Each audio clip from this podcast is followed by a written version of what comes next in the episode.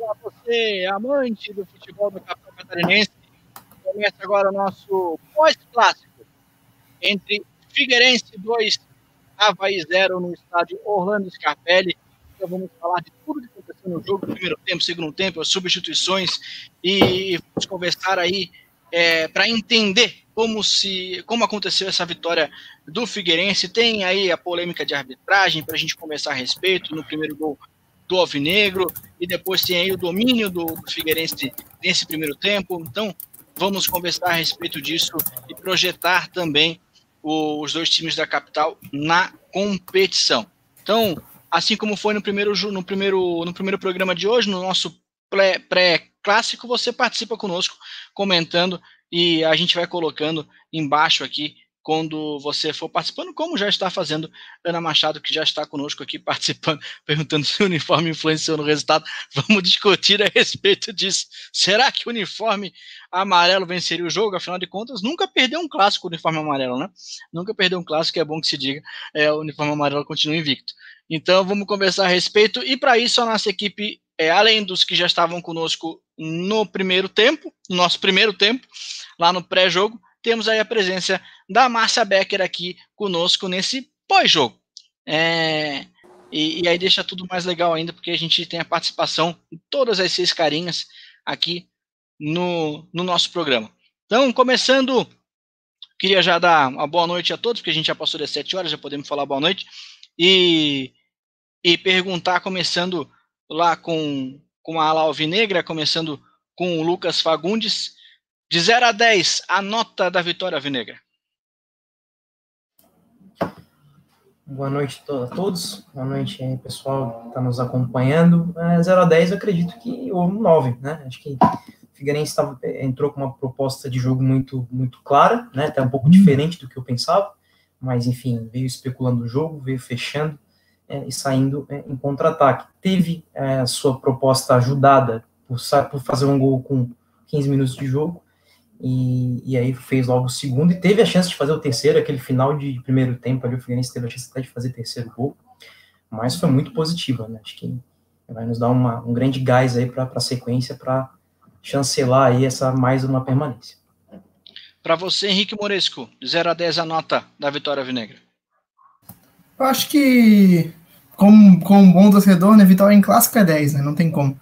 E aí o, o Figueirense fez aí o jogo que se propôs a fazer, com contra-ataque, com explorando os lados, muito bem ali, como o Lucas disse. E aí, quando o Figueirense foi pressionado, principalmente no segundo tempo, que o Havaí foi melhor, sim, e mereceu as chances que criou, mas o goleiro apareceu muito bem, a defesa apareceu muito bem, e a gente conseguiu sair aí com uma boa vitória, que, que deixa o Figueirense fora da zona de rebaixamento, que é o mais importante agora nesse momento.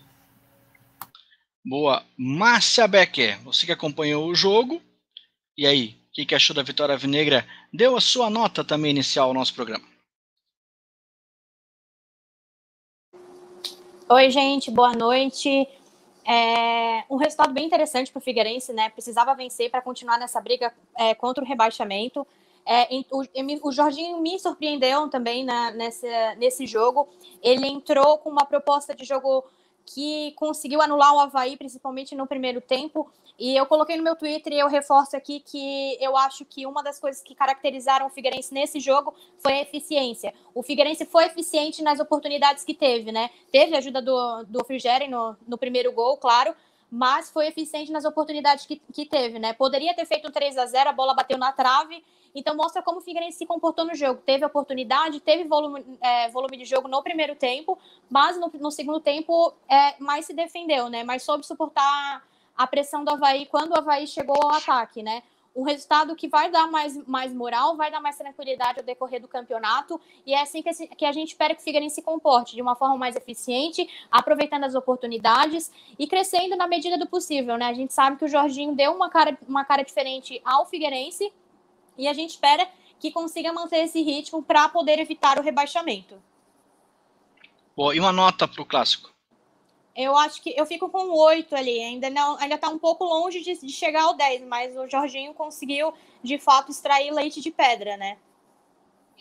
Eu sei que os nossos amigos centralizados aqui da, da coluna, coluna havaiana que está centralizada aqui no meio da tela, É, não vou perguntar a nota para eles, que logicamente não chegaria nem é, acima do zero, é, dada a derrota no clássico. Mas, é, primeiro com, com o Luan, qual foi o ponto é, crucial para a derrota do Havaí? Bom, boa noite, Alan, Lucas, Henrique, Victor e Amassa, todos que estão nos acompanhando.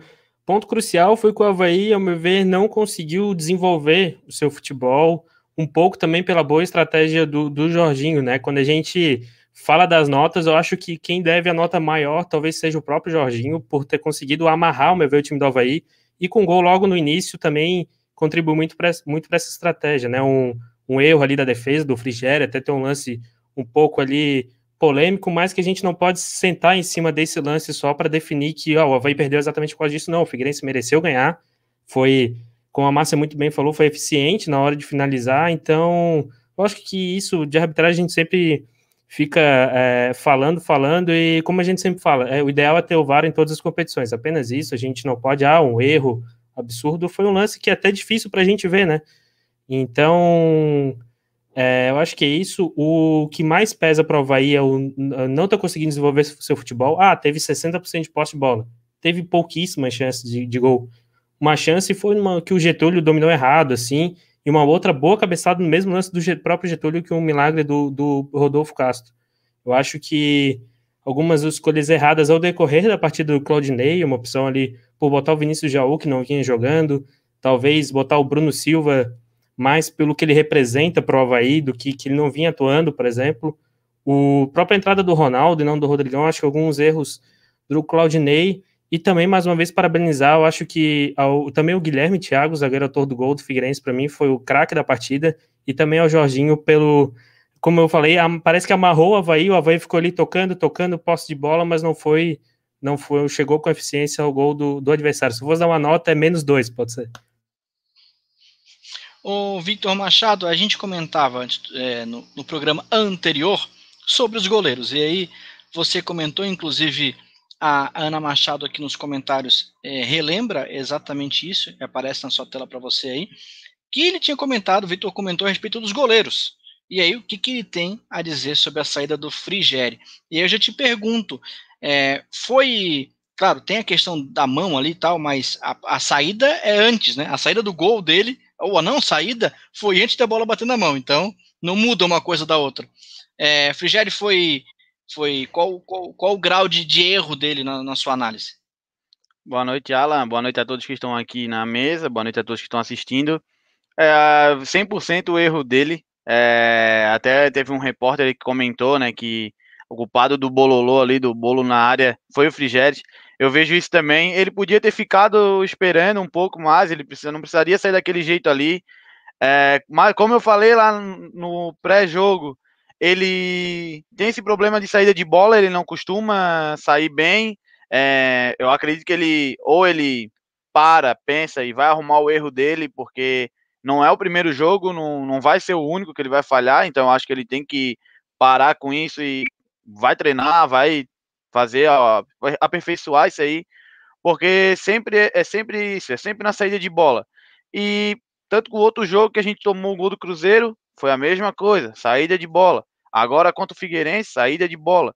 Aí entrou o Gladson, porque, né, aparentemente ele tomou uma pancada na cabeça ali e saiu ficou tonto. O Gladson saiu na bola, então, tipo, será que é difícil? Será que os dois treinam juntos? Será que é problema do preparador, como já estavam falando? Será que é realmente do atleta? Eu já vejo que já está sendo do atleta. Porque os outros estão saindo na bola, os outros estão fazendo o que é para um goleiro fazer. Estão falando. Vá, é, com o estádio sem torcida, né? A gente consegue ouvir. Várias vezes o Gladys saía, eu, eu, e os zagueiros deixavam ele sozinho, é, deixavam ele pegar a bola. Então acho que o Frigério tem culpa sim, ele tinha que ter esperado, não precisava ter saído naquela bola que não maluco.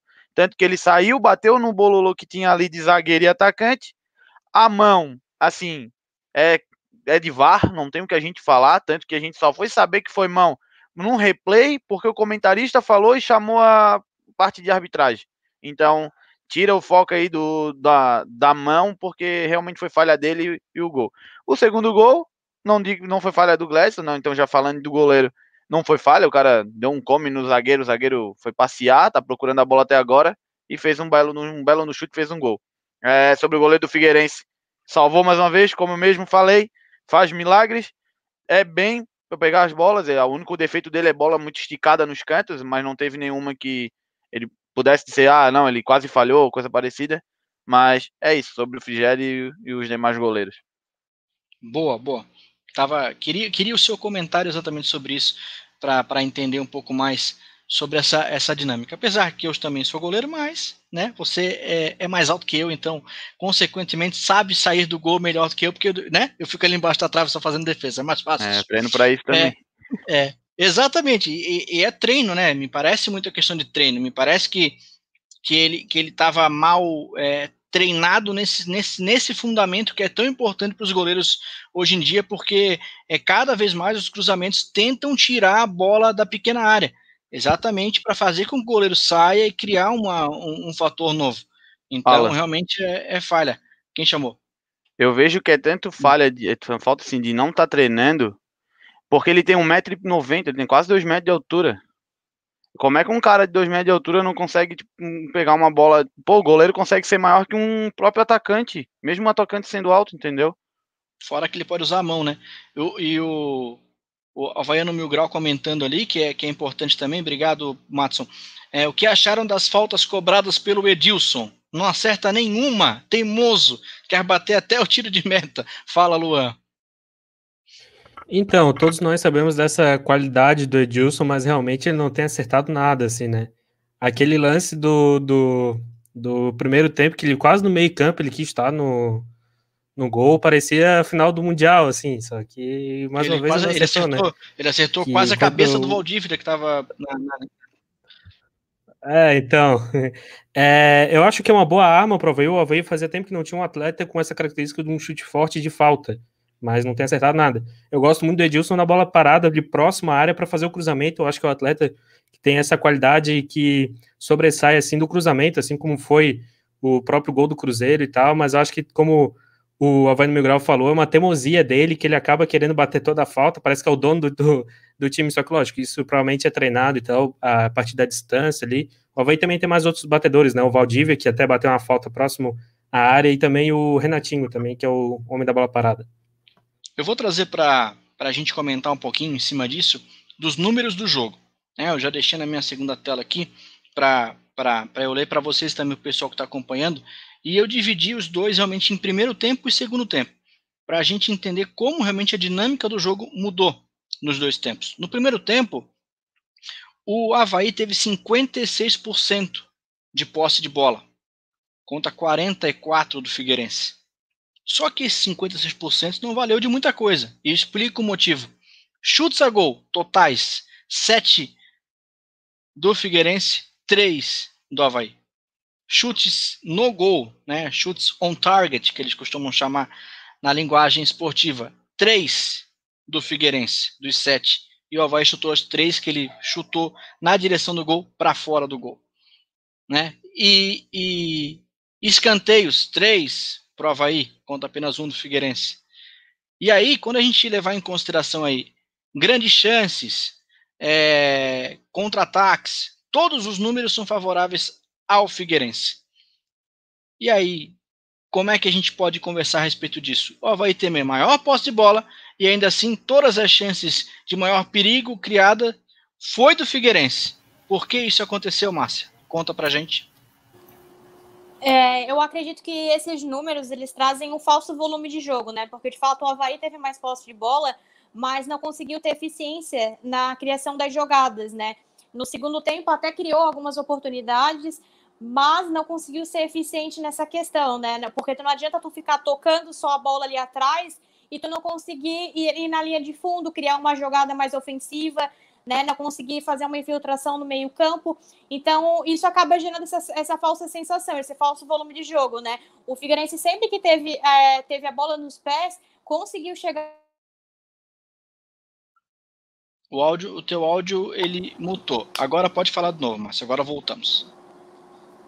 Então, não adianta tu ter essa, essa, essa, falsa, essa falsa, esse falso volume de jogo se quando tu, tu tem a bola, tu não consegue é, chegar na área adversária, né? O Figueirense sempre que teve a bola nos pés, conseguiu chegar na área do Frigério e conseguiu transformar em uma, oportunidade, né? Tanto é que o Figueirense poderia ter esticado esse placar por mais gols. Não, não concluiu porque ou o Frigério defendeu ou a trave ajudou, né? Então, esses números se explicam mais nessa questão. O, o Valdívia também foi muito mal nessa partida, né? Ele tentava, ele tentava criar alguma chance, mas né, logo ele era desarmado. Né, teve algumas outras peças do Havaí também que não funcionaram. O Gaston também tentou criar algumas oportunidades, mas também foi, foi muito anulado pelo, pela, pelo esquema de jogo que o, que o Jorginho armou, né? Eu acho que ele foi, o Jorginho ele foi muito inteligente, porque ele conseguiu anular algumas peças do Havaí que, que, né, que fazem a diferença é, em alguns em determinadas, determinadas partidas, e com isso o Figueirense soube aproveitar os espaços que o Havaí dava, principalmente no contra-ataque, né? Então, essa questão de números nem sempre se explicam, é, nem sempre se comprovam na prática, porque o Havaí teve mais posse, mas quem teve a eficiência de colocar a bola para a rede foi o Figueirense, né? Que foi muito feliz, tanto no primeiro quanto no segundo gol. Ainda contou com a ajuda do Havaí nessa questão, né? O Victor, no segundo tempo, a gente ainda tem a posse de bola do Havaí muito alta, né? Foi 67%. E aí a gente, diferente do primeiro tempo, onde o Figueirense teve todas as maiores chances e todos os maiores números, foi a vez de o Havaí dominar a partida no segundo tempo, com 11 chutes totais, sendo desses 11 aí que vem o problema, que eu acho que eu queria o teu comentário a respeito disso, apenas dois dos 11 no gol. Quatro para fora. É que o Havaí não chuta, né? O Havaí várias vezes chegou ali no segundo tempo, na, na boca da área, a bola voltou no goleiro não, não arriscou, não, não fez nada. Diferente do outro clássico. A bola que tinha para chutar, chutava todo, tudo. Tanto que o Pedro Caixa acertou aquele chute que 90% da torcida gritou para ele não chutar e fez o gol. Então, o que falta para Havaí, faltou para Havaí hoje foi isso. É, tanto que no primeiro tempo o Havaí jogou muito pelo meio. E é onde o Figueirense ganhou nisso. Ganhou o Havaí ali. Depois no segundo tempo o Havaí jogando mais pelas alas. Então deu uma melhorada. Tanto que o voltaram a jogar pelo meio, o Claudinei logo gritou: não é por aqui. Aí o Havaí voltou novamente a, jogar pelas alas. E foi bem nas alas. Só que é aquela coisa: quem não, não chuta no gol não vai fazer, né? Quem não arrisca não pitisca. Já o Figueirense, todas as vezes que veio, chutou. Bola na trave, bola pro Gladson, o Gladson agarrar. É, fez os dois gols. Então, é o que faltou pro Havaí realmente, eu acho que foi organizar ali. O Havaí tava muito afobado no jogo. O Havaí é, pegava a bola, já um queria driblar, já queria chutar pro outro, é, não tocava. O Havaí, a mania de ser fominha, várias vezes teve um lance ali que o Valdívia era, o Gladson era para tocar pro Valdívia, não tocou, tentou é, driblar o cara, não tem, não é isso, ele não sabe fazer isso, ele é um pivô, pegar e chutar pro gol. Várias outras vezes. Novamente falo, faltou chutar no gol, faltou um pouco de raça. Até falei no meu Twitter. O Havaí hoje não entrou em campo. A raça que o Havaí tava jogando nos outros jogos ficou no hotel ou ficou no ônibus, ficou em algum lugar, não entrou em campo. Um Havaí sem vontade. O, o Figueirense estava vibrando até em tirar a bola na barreira. Tu viu a vibração em campo dos caras. E o Havaí não tinha nada disso, sabe? Parece que o que o Betão falou no vestiário não serviu para eles. Aí, né? Vou, vou falar mais o quê? Vamos fazer o seguinte, então. Vamos rodar aí os melhores momentos é, desse jogo. A nossa telinha vai abrir e a gente vai ter aí os melhores momentos, pode rodar. Michel na cobrança. Aí o primeiro gol do Figueirense, naquele bate-rebate, a gente percebeu que o juiz não corre, quem vai marcar efetivamente é, o gol é o, o auxiliar número um. Ele corre para o meio campo e, e assim é, acaba é, efetivando né, o primeiro gol. Vamos ver o replay, olha lá, perceba que o, o, o aqui, ó, quando a bola entra ele corre, ó. A bola entra, ele corre automaticamente marcando o árbitro da partida. Ele fica um pouco confuso com o que aconteceu ali. Ele não sabe se marca falta, se marca falta em cima do Frigeri. E, e, eu fiquei com a impressão que ele esperou o VAR, sabe, pessoal? Fiquei com a impressão nitidamente que ele esperou o VAR. De tanto jogo da Série A que ele está apitando, eu fiquei com a impressão dele, dele esperar alguma coisa vir pelo VAR. É, o, o Paulo César Oliveira, que é o árbitro que estava lá na central do apito, confirmou é, o gol irregular por essa bola que bate na mão ali do Diego Gonçalves, sem ele, sem ele querer, né? Bola sem querer ela bate na mão dele, porque é um bate-rebate ali, a bola bate na mão dele e acaba sobrando para o Guilherme Thiago, que veio para o Figueirense como Guilherme Teixeira, como já tínhamos um Guilherme Teixeira, ele virou Guilherme Thiago. Olha só esse canteio bonito cobrado pelo Valdívia, ó. Que coisa mais bonita. Queria fazer olímpico, mas errou e errou muito o alvo tentando bater de três dedos. Olha lá que coisa bonita, ó. Se isso é o melhor momento, imagina os piores. Espetáculo, né? Aí tem mais um, um lance pro Figueirense. Aí foi medonho é. também, tá? Modéstia à parte. Olha a demora para bater depois do lance ensaiado. Isso, Isso, é ensaiado aonde? E, o legal é que os jogadores eles correm, né? Um para direita, correm, direita, passam direto, dá 10 segundos, daí vem o Diego Gonçalves. Aí o gol do Diego Gonçalves, que a gente nunca criticou, não, não é o gol ainda. Mas é uma jogada mesmo, mesmo muito parecida, inclusive. Pelo mesmo lado. Já demonstrando que, olha lá, contra-ataque pelo mesmo lado. Aquele, a, a zaga, o lance anterior, a zaga estava um pouco mais compacta, mas nessa em velocidade. Ensaiada. É, jogada ensaiada no contra-ataque. Jogada ensaiada, aham. Uhum. Esses, esses dois passos foram Neres, né? Dois Neres, lá na cabeça de área. O primeiro gol também, ele, ele fez uma inversão para Bruno Michel, né, que, que tabelou com o Alexandre e conseguiu o escanteio. Claro, uma jogada indireta, mas eu percebi que ele acertou esse espaço de média distância e ajudou um pouco o Figueirense na Contra-ataque em muita velocidade, a gente comentava, né? É, é, é, essa questão da velocidade, da, da, velocidade, não, da lentidão da zaga do Havaí. Tanto o, o Alan Costa como o Betão, é, todas as vezes que eles tiveram que ficar no mano a mano com os atacantes Figueirense, eles perderam na velocidade. E a gente falava no nosso pré-jogo como o Bruno Michel poderia cair para cima do Yuri, não, ele caiu para cima do Edilson, que a defesa do Havaí que... é muito pesada. É, exatamente, porque o Edilson mas, mas, é muito assim, pesado. Fala. Mas, mas o Alan Costa, assim, tem duas certezas na vida. Uma é a morte, a segunda é que o Diego Gonçalves vai cortar para a direita. Ele não podia. É, aí falta estudo, né? Conhecimento. Esse é o melhor Olá. lance do Figueirense no segundo tempo. Pode falar. Eu, o Lucas fez, eu lembro, tu falou, o Lucas falou ali, né, dele virar para direita e tal, e confirmando, né, do estudo. Também falei isso. Quando ele tomou, deu o corte ele fez o gol, eu falei, falta o jogador profissional digo até o Alan Costa, qualquer outro jogador, muitos fazem isso. Estudar o adversário. Cara, pega um tablet ali e coloca jogos do Figueirense. Dá uma olhada. Pô, eu sou zagueiro. Eu vou olhar o que o cara, o atacante deles faz, que o cara que mais ou menos pega a bola ali, que incomoda. Goleiro, olha, o próprio Diego Alves já falou. Essa, várias vezes é a defesa, a defesa passando ele, assiste, ele assiste várias, vários lances para ver o que os caras vão fazer. E olha o segundo lance no... agora. Ah, o Getúlio hoje não entrou em campo.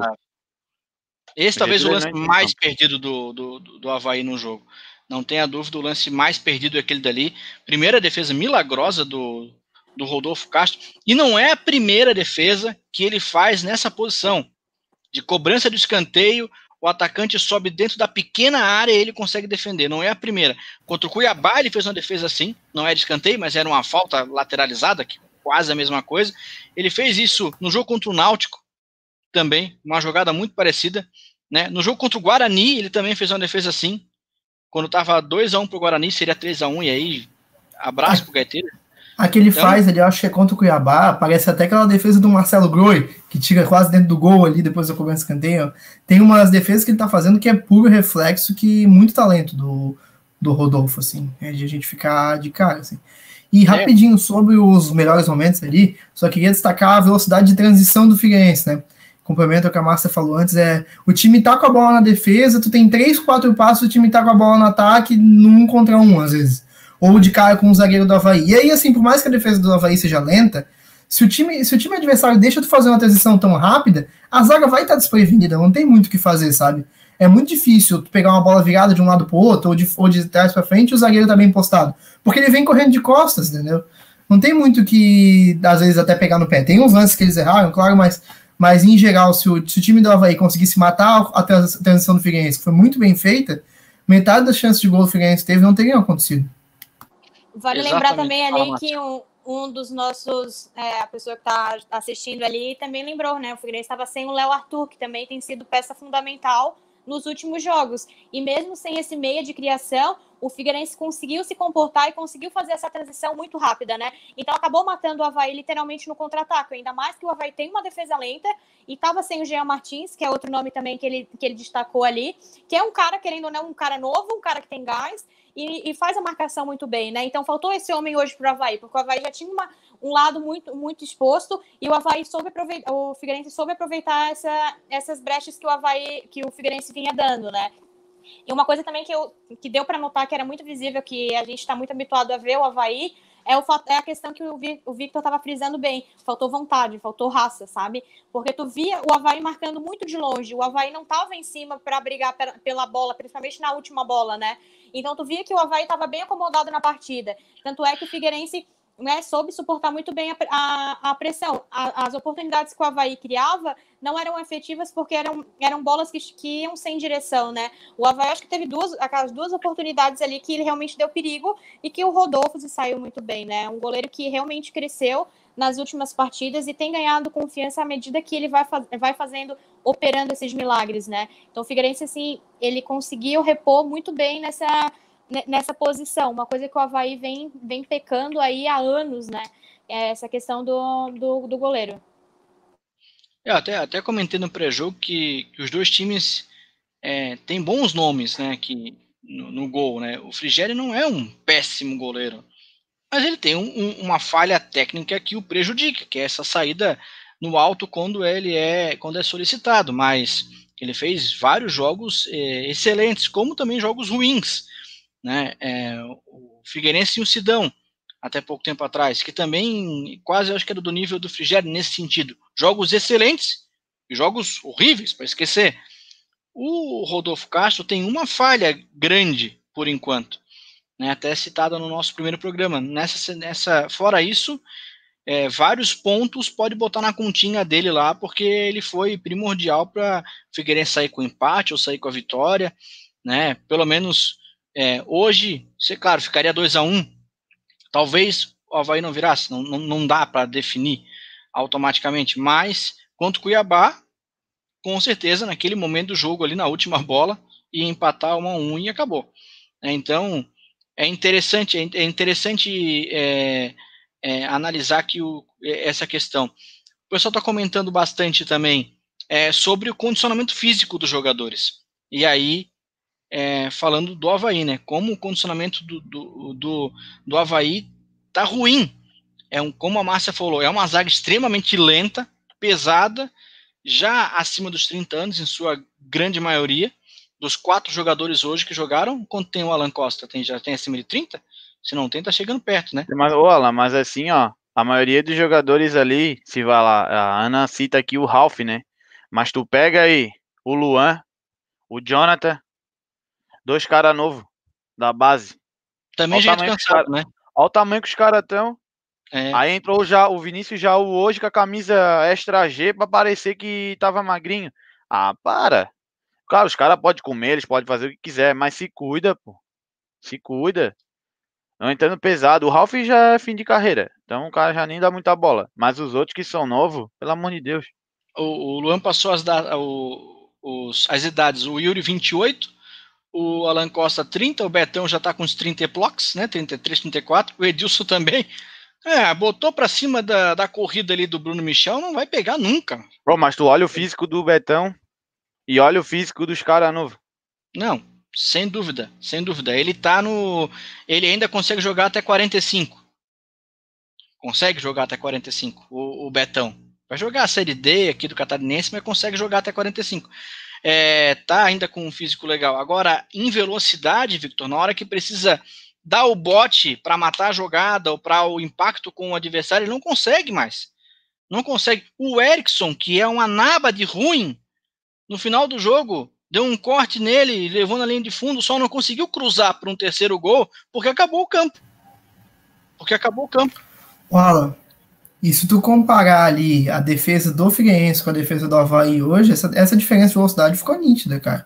Figueirense ali com o, com o Vitor e também com o Guilherme Thiago, cara, eles estavam ganhando todas ali da, da, do ataque havaiano, enquanto o Havaí, o Betão chegava atrasado e tal. E assim, é, isso ganha jogo, né? Essa diferença de corrida de disputa ganha jogo, essa comparação da velocidade. O Figueirense estava muito bem postado defensivamente também, mas essa velocidade permitiu que o time às vezes subisse um pouco a linha, deixasse ali alguma coisa diferente, entendeu?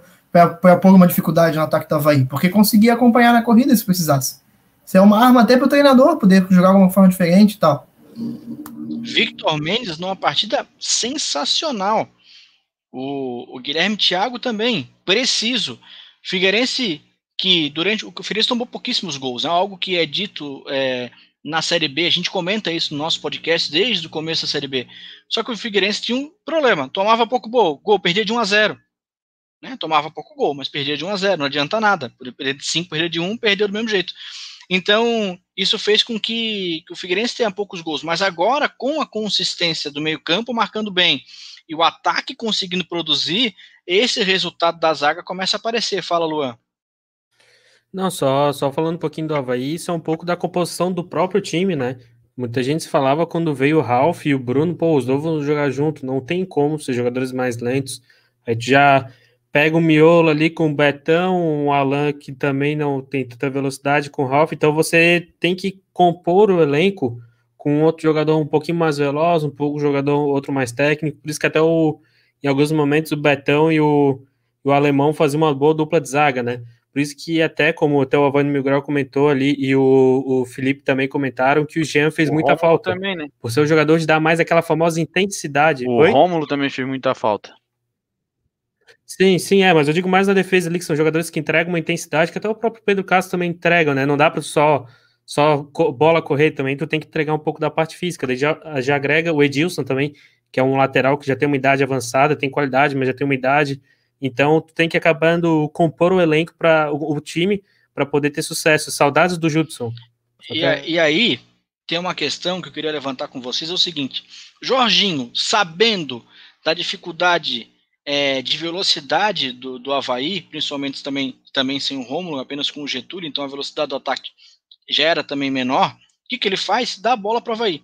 O Havaí se avança ao ataque, abrindo espaço no seu do setor defensivo com, com os zagueiros lentos contra um ataque muito rápido do Figueirense. Por isso que o Figueirense jogou no contra-ataque o primeiro tempo inteiro. E teve aí o jogo todo com sem a bola. O Jorginho não queria a bola. Deixa o Havaí com a bola, deixa o Havaí atacar e joga no contra-ataque em cima de uma, de uma defesa é, cansada, já mais velha e sem velocidade nenhuma. O que, que, que você me diz disso, ô Luan, ô Lucas Fagundes? Não, correto. É, foi uma, uma estratégia, até como eu comentei antes, ele tinha falado no pré-jogo, não, não pensei que ele fosse pensar dessa forma, em virtude até do que o Claudinei geralmente faz né, com seus times, que realmente é mais postado e tem essa, essa dificuldade. Né, mas foi uma aposta que se revelou muito acertada, auxiliada por sair na frente e conseguir ainda é, intensificar essa, essa, essa estratégia. É, o, Figueirense, é, o Figueirense ainda hoje ele teve, além dessa estratégia é, muito feliz, né, de conseguir sair nessa transição rápida, um grau acima de disputa, né, como vocês comentaram antes, um grau acima de intensidade.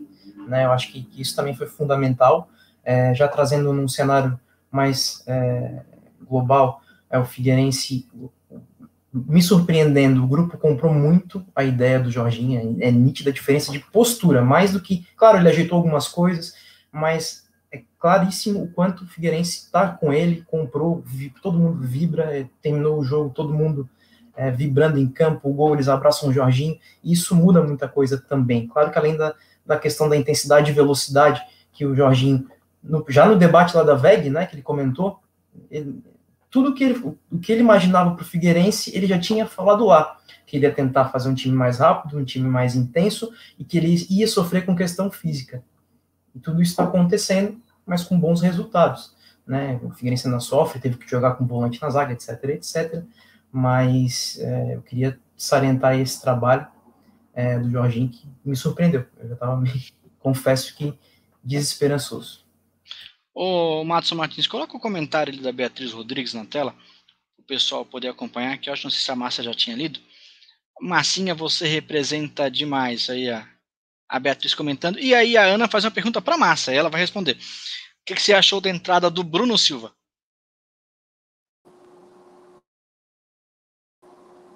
Cara, eu comentei ainda antes de começar a transmissão que depois que ele tirou o Ralph para colocar o Bruno Silva, eu fiquei, cara, qual que é a tua a, a intenção dele no jogo, né? É, no vídeo que eu tinha feito essa semana para falar, eu, eu, eu até frisei né, que o Bruno Silva poderia ser uma opção interessante por ser um cara que tem raça, né, tem vontade, tem identificação com o clube e poderia ser importante nesse quesito de, da questão motivacional, na questão de, de pedir que os jogadores tenham raça, né, de cobrar os jogadores em si. Mas eu não esperava que tecnicamente dentro de campo ele fosse acrescentar, porque ele ficou um tempo afastado, né? Então, tipo, é meio lógico tu chegar e lançar ele numa partida importante como era essa pro Havaí também, né? Então, depois que ele tirou o Ralph e colocou o Bruno Silva, é, ele tentou, né, é, provocar ele tentou provocar o, o Figueirense de uma forma que o Figueirense pudesse perder o equilíbrio, pudesse né, provocar talvez uma, uma confusão, alguma outra, é, outra coisa nesse sentido, porque é, tecnicamente o Bruno Silva poderia pouco ajudar o Havaí naquele momento, né? O Havaí já estava perdendo de 2 a 0. Né? Então ele poderia ser um cara que talvez criasse alguma oportunidade, mas não era que não era o jogador para entrar naquele momento.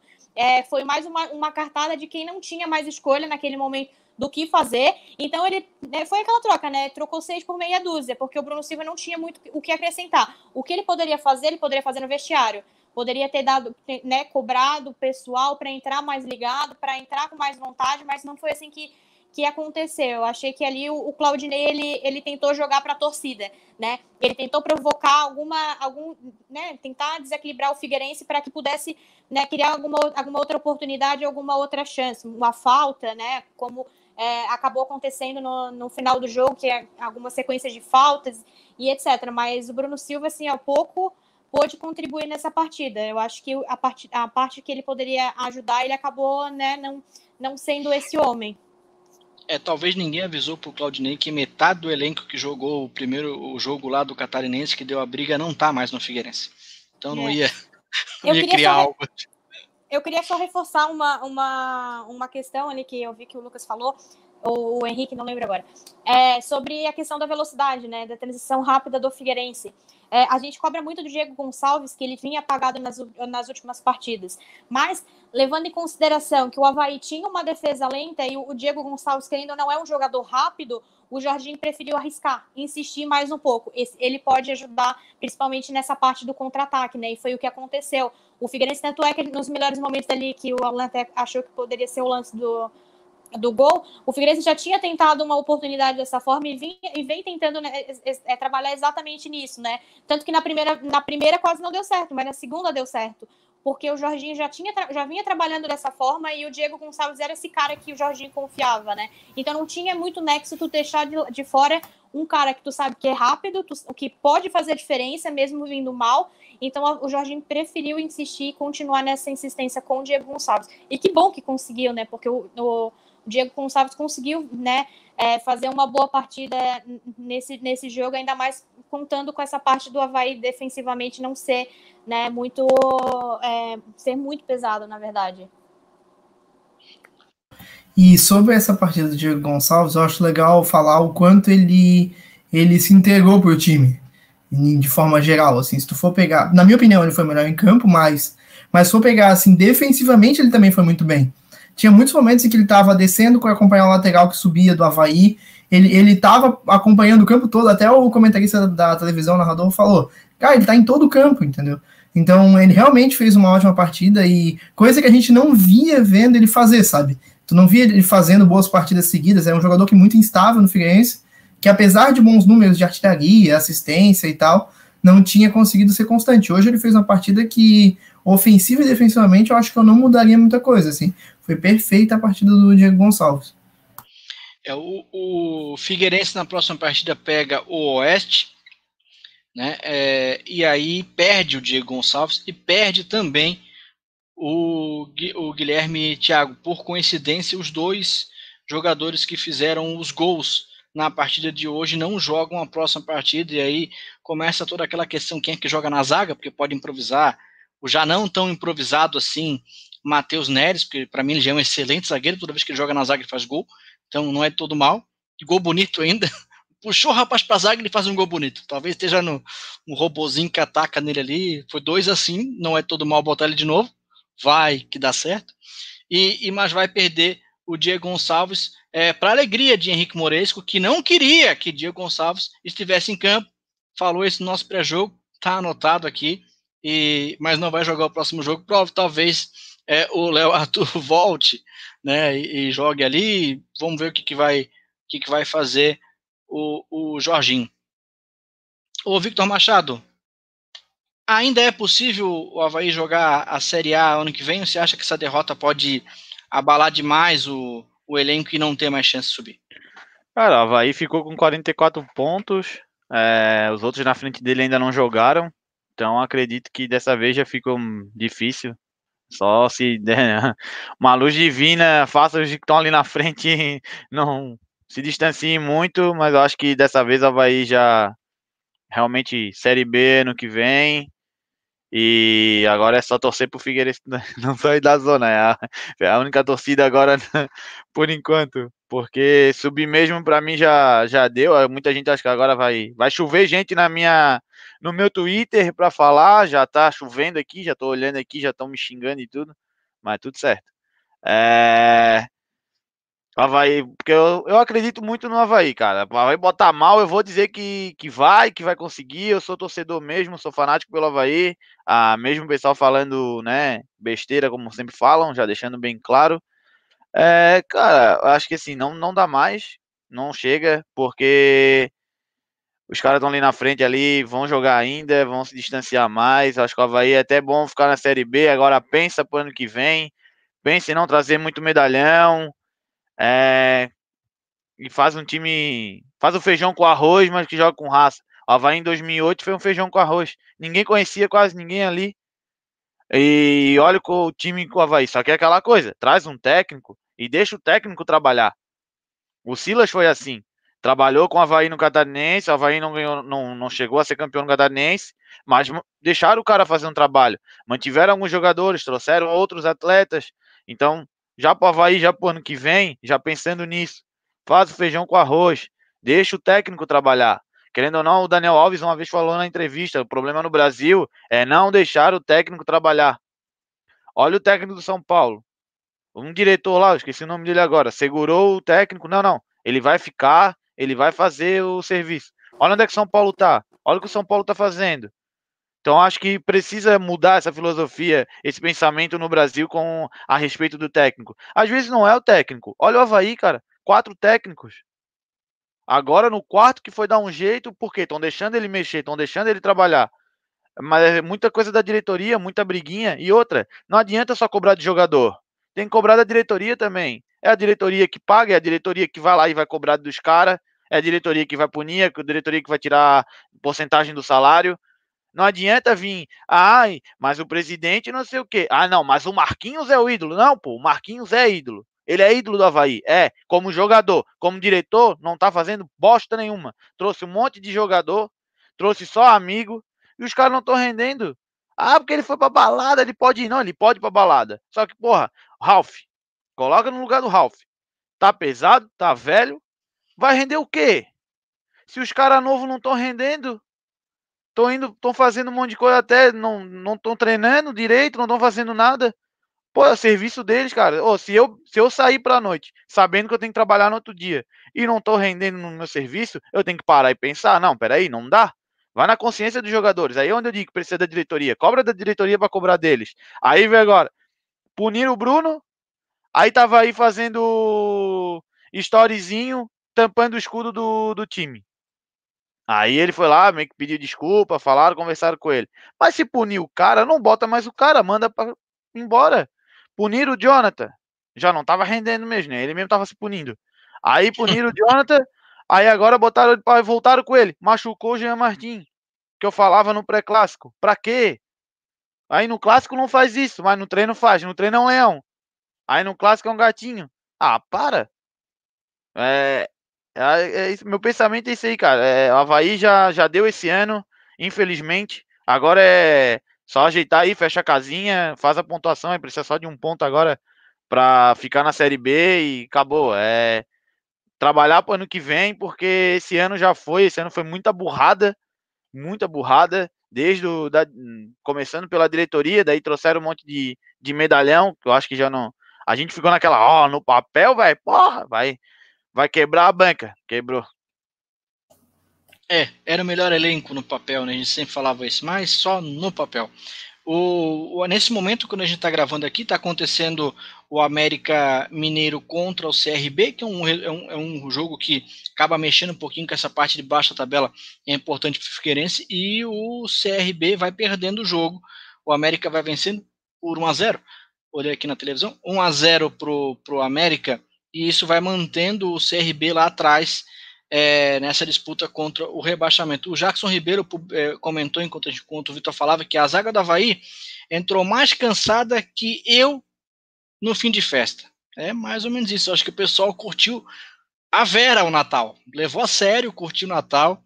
Eu acho que o pessoal curtiu o Natal porque entrou pesado em campo, entrou com o freio de mão puxado. E, e aí a gente falava do, do, dos resultados. 44 pontos, o Havaí ainda enfrenta, né? Daqueles que estão acima do Havaí, enfrenta o Guarani, enfrenta o CSA e enfrenta o Juventude, o quarto, o quinto e o sexto colocado. Só que além de vencer, mesmo vencendo esses, esses times, não consegue ultrapassar esses times, porque ainda vai precisar de mais um jogo. Então, essa derrota realmente freia essa progressão é, do Havaí em busca do acesso. Em compensação, para o Figueirense foi muito bom, porque agora ele sai da zona do rebaixamento, momentaneamente, porque ainda tem o jogo do Paraná contra a Chapecoense, e aí a gente espera, né, o resultado normal é a vitória da Chapecoense, líder do campeonato, praticamente já na, na Série A. O resultado normal é esse. Agora, o resultado, claro, pode, pode acontecer qualquer coisa. O resultado normal é uma vitória da Chape, até porque a Chape nesse momento perde a primeira posição no campeonato. O América Mineiro está ainda a 60 pontos, deixando a Chape com 59. E aí vamos combinar que a Chapecoense não vai que achar de boa ficar em segundo lugar na competição, já que além de subir para a Série A, eu acho que o título da Chapecoense também é, é, é algo que, que é muito importante para a Chapecoense. Então, é um resultado que pode ser muito importante para o Figueirense. O Figueirense pega o Oeste, um jogo perigoso, porque o Oeste é um time que, que melhorou nos últimos jogos, porém já está quase matematicamente rebaixado, então a gente não sabe qual é a pretensão do Oeste na competição, se vai jogar com um pouco de vontade ou vai ou se já entregou os pontos, então é um jogo perigoso para o Figueirense. E depois é final, né? Final atrás de final para tentar fugir do rebaixamento. Tem pergunta, deixa eu ver aqui, onde é que tá? Tem uma pergunta, deixa eu só, deixa eu só resgatar aqui sobre a zaga alvinegra. Tá ali, ó. O Matson Martins, da Bel ali, ó, 740, coloca na tela pra gente, por favor, pra gente conversar aqui com um pouquinho ainda sobre essa zaga alvinegra, tá aí na tela, tinha ido pra tela ali quando o Vitor estava comentando, e aí fiz bem em trazer.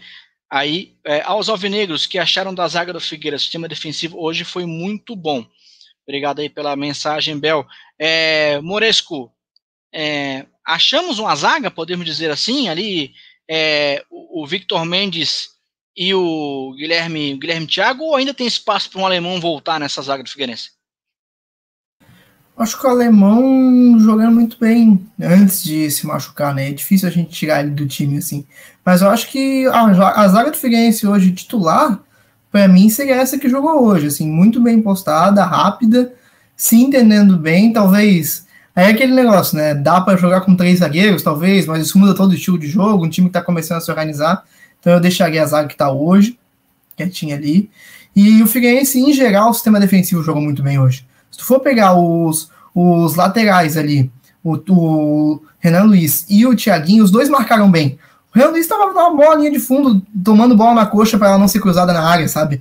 É, e mais defendendo do que subindo até, se for pegar os laterais do Figueirense foram muito bem hoje. Aquela linha de quatro ali foi o que segurou muitas vezes o Havaí puxando, puxando uma criação, tentando amassar o Figueirense na posse de bola, porque os jogadores estavam marcando cada um no seu, bem postados, sem querer inventar ali na, no posicionamento, e isso fez a diferença pro, pro Havaí não conseguir penetrar e criar uma oportunidade também. Então é demérito do Havaí, às vezes, da criação, mas mérito de todo o sistema defensivo do Figueirense que estava muito bem.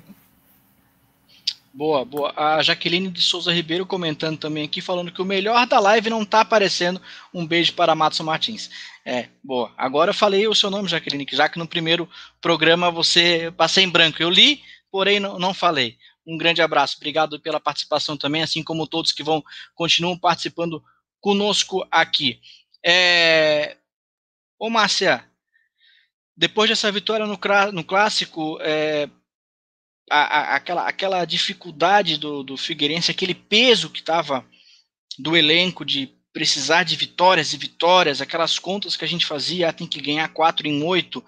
A vitória no clássico ela dá uma, uma acalmada, assim, dá uma, um respiro novo para esse elenco jogar agora com a força total para conseguir fugir de vez dali da, da zona da degola? Então, clássico é sempre um jogo diferente, né? É um jogo que mexe com a autoestima dos jogadores, mexe com, com, a, com tabela, mexe, né? Com, envolve tudo, envolve muita coisa, é um clássico. Então, ganhar esse clássico era fundamental para o Figueirense, principalmente pensando no campeonato e nessa luta contra o rebaixamento, né? Então, eu acredito que o Figueirense vai ganhar mais moral para jogar, né? Conseguiu achar, é, achar um estilo de jogo que consegue aproveitar bem a parte defensiva, que tem sido um dos destaques do Figueirense nesse campeonato. Então a gente fica nessa expectativa, né? Que o clássico possa continuar dando é, essa tranquilidade para o Jorginho trabalhar, né? E que também ele consiga é, é, encontrar essa variação, né? Porque com o sem o Léo Arthur, ele foi obrigado a se reinventar para o jogo de hoje, né? E conseguiu é, querendo ou não, montar um setor ofensivo do Figueirense que soube ser muito rápido na transição e soube aproveitar as oportunidades. Então, eu acredito que esse resultado vai ser fundamental para a sequência, né? Até porque agora é, é, o número de vitórias é, diminui te, teoricamente. Então, o Figueirense agora tem uma sequência que vai ser difícil, mas tem é, o El Oeste, que é adversário direto, então, isso, isso acaba contribuindo para a sequência do campeonato, né? Eu acho que o Figueirense tem totais condições de sair desse, desse, dessa situação complicada, né? Que acabou acontecendo pelos, né, pela má gestão, enfim. Então, eu acho que o Jorginho encontrou um time, encontrou algumas alternativas que pode tá, é, pode estar tá dando sequência nesse, nesse, nesse campeonato aí que ainda que vai terminar só em fevereiro, né? Então a gente fica na torcida realmente que o Figueirense consiga aproveitar as oportunidades e aproveitar principalmente o confronto direto, né? Que eu acho que é muito mais importante nesse momento. Boa. Ô Luan, já o Victor falou aí que o Havaí não tem mais chance de subir. É, né, que pelo espírito do time e tudo mais, por tudo que está acontecendo, talvez fora de campo também, que influencia, é, essa distância de cinco pontos que tem para o Juventude não dá mais de chegar.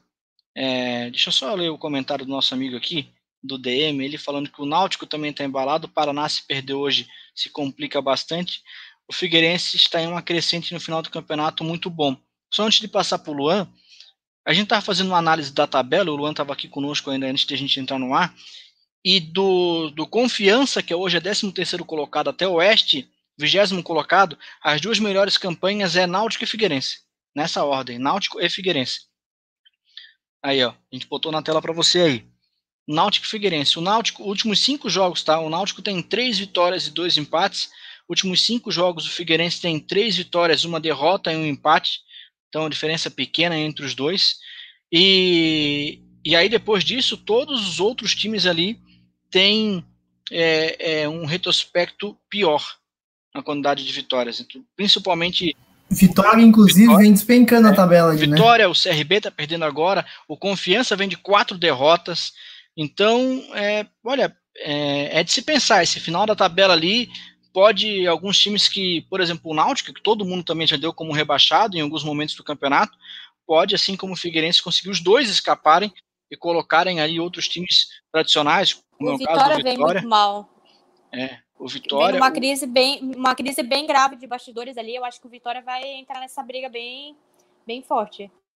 É, isso influencia realmente, Márcia. É, a gente vendo o retrospecto que agora não adianta olhar para o começo do campeonato, é, é, retrospecto curto da competição, é, tá na tela para você, inclusive, aí, com, com vitórias e derrotas ali marcadinho ali, ó.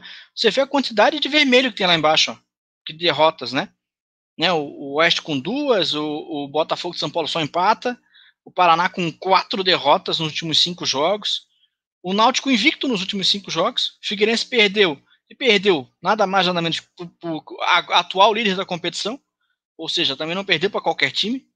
Né? E aí, acima do Figueirense, o Vitória com três derrotas ali. Vitória com derrota é ótimo, né?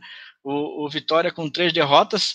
O CRB, três derrotas, está perdendo mais uma agora. Então seria quatro derrotas ou empates nos últimos cinco jogos e o Confiança também, também despencando na competição. Então isso é algo confiança, que... Sem confiança nenhuma, né? Para mim, mesma linha do Vitória com derrota, né? Ótimo. Agora tu matou a pau. Faltando cinco minutos para acabar, essa foi a frase da nossa jornada de hoje. O Confiança está sem confiança de se manter na Série B. É, Luan, é, para te ouvir, o que, que, você espera do, do Havaí nessa parte final do, do campeonato? Obrigado, Henrique. Piadas com celular de qualidade, eu fiquei bastante feliz. É. É, por incrível que pareça, é, quem acompanha o Clássico em Debate, o Vitor falando que o Havaí não vai subir. Eu chegar aqui e falar que o Havaí vai subir é porque tá tudo de cabeça para baixo, né? 2020, assim, amigo, 2020 que... é uma loucura. É, eu acho que assim, é, a gente tem que analisar rodada a rodada, jogo a jogo. Assim, ó, vai estar 5 pontos do G4 em 7 jogos, não é um absurdo. Como vocês falaram das sequências, se olhar a sequência Sampaio Corrêa tá bem complicada também, tem várias derrotas, então é jogo a jogo, a cada, sei lá, faltando três partidas ali, a gente vai conseguir, eu acho que cravar mais assim. É realmente é difícil, mas eu acho que o próximo jogo contra o CRB é chave. Uma vitória, Havaí já pode novamente brigar pelo, pelo acesso como estava. E eu, eu, eu, acredito mais a, ao crescimento do time, a melhora do time, do que né, ficar fazendo essas projeções. Só vai voltar a jogar o que estava jogando antes, pode sim voltar a brigar. Só que jogar o que jogou hoje, que era aquele futebol padrão Havaí que eu chamava, né? Aquele futebol sem muita criação, meio bagunçado, daí vai ser realmente complicado, mas jogo a jogo o Havaí pode brigar sim, não estou dizendo que, que ah, vai subir, vai subir. A gente vai, vai brigar ali até o final, né? Assim como pro acesso e para o rebaixamento, ao meu ver, tem duas vagas abertas para os dois, os dois, os dois lados da tabela. Vamos ver jogo a jogo o que vai acontecer. É isso aí, vamos chegando na parte final agradecendo demais vocês que participaram aqui do nosso programa aqui embaixo, conversaram conosco do nosso todo. Eu, eu li praticamente tudo que foi falado aqui, nem sempre a gente consegue jogar para dentro do nosso programa ao vivo, mas agradeço demais a participação é, do, do, pessoal que estava aqui conosco, comentando durante todo o programa. É, e aí vamos passar para cada um poder se despedir. O O, ó, o Jackson Ribeiro falou: achamos um redator do Zorro Total. É aqui o negócio. É, tu não tem noção que acontece no podcast do que eu tenho que editar, né? Aqui ao vivo, aí não tem como editar muita coisa. As piadas sempre são calorosas, assim, de altíssima qualidade. É, Henrique Moresco, agradeço demais a sua participação, seu comentário final. Boa noite. Boa noite a todos os amigos da mesa e, e também a quem está podendo assistir a gente aqui. Primeiro, antes de fazer um comentário do jogo, eu queria dar uma boa noite especial a duas pessoas que estão assistindo aí. Então, a minha amiga Jaqueline e principalmente a minha namorada Yasmin, que está acompanhando aí e participando do programa também com comentário. E sobre o, jogo, eu queria dar um, um destaque ao, ao, à situação do Jorginho. Né? Ele pegou um time que estava terra arrasada, situação totalmente diferente do que está hoje. O time se organizou, fez a fez a coisa acontecer. E o principal destaque para mim dele, para fechar o programa, seria o básico, né? O time melhorou na bola parada, melhorou na marcação simples na defesa, melhorou na transição. Então, o básico ele fez o time saber fazer. E aí, isso, isso acho que é o que está fazendo o Figueirense escapar da zona de rebaixamento nesse momento. Então, boa noite a todo mundo e vamos dormir feliz com essa vitória do clássico do Figueirense e, deixar a vaianada para zoar agora nesse final de ano. Presente de Natal, Alvinegro. É, Victor Machado, uma boa noite para você. Até a próxima, meu amigo. Boa noite, Ala. Boa noite a todos, né? Quero agradecer aí a minha irmã que estava mandando algumas perguntas, a minha namorada também, a todos, né, que estão aí acompanhando o Clássico em Debate, não só ao vivo, mas também os nossos podcasts, né, que a gente grava. É, infelizmente não foi o dia do Havaí hoje, mas no ano foi o do Havaí, porque de três clássicos nós ganhamos dois. É, então fica aí esse meu, meu toquezinho aí, né? O Henrique Moresco aí, que tá sempre querendo pegar no meu pé, esse triste. E avisando também, assim, para o pessoal que quer mandar mensagem para mim, não precisa fazer fake. Manda mensagem, cara, troca ideia como a maioria faz, chama lá, arroba Vitor Show ali, ó, Vitor Machado no Twitter. Vamos brincar, vamos, futebol é isso, clássico é isso, zoa aqui, zoa ali. Só não pode faltar com respeito, como alguns faltaram respeito vindo aqui no, no ao vivo me xingando, como foram novamente ali falar que eu não sou um bom goleiro. Então faz assim, ó, vamos fazer uma disputa de pênalti, marca aí, me chama na DM ali, vamos ver, esperando a pandemia. E assim, ó, se tu achas que é melhor que eu, beleza, amigo, continua treinando, mostra teu, teu valor aí para o time que tu joga, que eu tô jogando no Vitória Society, fui convidado para voltar para eles, e não é porque eu sou ruim que eu voltei. Então, cada um tem sua seu jeito, cada um joga como, como acha que deve jogar, cada um fala, eu falo o que eu quiser do Havaí, sou torcedor do Havaí, falo muito aqui, assim, ó, se não tens cara de pau, não tens coragem de chegar e falar do clube e precisas fazer fake para ficar ofendendo os outros, então, amigo, tu acha com um problema. e sérios problemas. E eu falo, faço um aumento ainda, né? Se for cobrança de pena, nós vamos gravar e publicar ao vivo aqui no Clássico Debate que não vai fazer um pênalti no enorme goleiro Victor Machado. E o homem é grande, tá? O homem é grande. Eu achei que ele era pequenininho, que aparece só a metade ali, ó, só a cabeçona dele, não aparece o corpo todo, mas o homem é grande. Debaixo da, da, do society ali, não é fácil fazer gol no homem, não. É... Lucas Fagundes, boa noite, meu amigo, até a próxima. Boa noite, Alan, boa noite a todos os companheiros, quem está nos, nos prestigiando. Uma doce noite na Bela Vitória é, espero que seja a catapulta para o Figueirense realmente sair dessa situação né, e se livrar do rebaixamento né, para a Série C pelo quarto ano seguido. Tem que ser repensado, vamos ver se é mais para frente, depois de terminar o ano na Série B. E o Havaí vai adiantar o ioiô, né, ao invés de subir e cair no outro ano, vai ficar é, na boca do G4, meio da tabela, boca do G4, meio da tabela, e vai morrer na praia esse ano. Abração a todos, até a próxima. Ótimo, eu amo esse programa. Lu, Luan Silva, um grande abraço, até a próxima. Boa noite, boa noite, pessoal. O Lucas tá, tá, tá feliz. Deixa, deixa. É isso que é importante, né? A gente sabe a hora de brincar, a gente sabe a hora de tá, dar aquela desicada, mas também a gente tem que saber a hora de ouvir, né? Dois programas exclusivos para clássicos e uma vitória de cada um. Isso que é legal. A gente é difícil estar aqui falando depois do time perder o clássico, a gente fica indignado mas é isso, vamos esperando que o Havaí continue na crescente. É, eu, eu, não vou mais falar que o Havaí não vai subir para dar aquela zicada porque não está mais dando certo. Eu acertei o resultado do jogo e errei o, o lado, mas está tudo certo. É, vamos continuar isso, a gente conversando bem, falando bem sobre a dupla da capital, tentando cada vez mais valorizar o nosso futebol. Estou aqui com a camisa do Gaston, mas não deu muito certo. Meu ex-amuleto. E é isso. Boa noite, obrigado também a cada um que está nos acompanhando, nos mandando mensagem, é bastante importante pra gente. Até mais, boa noite. Tô vindo tua risada, que eu escuto ex-amuleto. Eu já escutei tudo na vida, agora ex-amuleto é a primeira vez. Márcia Becker, obrigado pela participação, até a próxima. Então, boa noite, gente. Muito obrigada pela participação de todos, principalmente quem interagiu é, com a gente. É um prazer imenso estar aqui compondo essa, me essa mesa.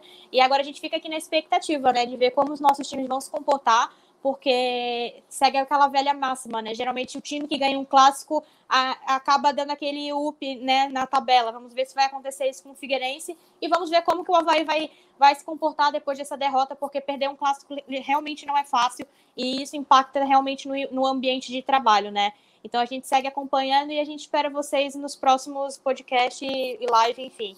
Muito obrigada. Obrigado, agradecendo a participação de todos. Nós vamos ficando por aqui. Esse programa também estará disponível no Spotify, então amanhã você vai ver esse programa também, vai ouvi-lo no Spotify, além de ele continuar aqui no YouTube para a posteridade, para a gente ver daqui a 10 anos, olha, nossas carinhas como era, a gente era novinho há 10 anos atrás. Não deixem de seguir o arroba Clássico Debate e além de seguir os nossos arrobas que estão embaixo de cada nomezinho aí, eu sempre erro onde está, porque eu tenho um, um sério problema de me localizar na, na webcam, mas é isso, nós vamos ficando por aqui, um até breve.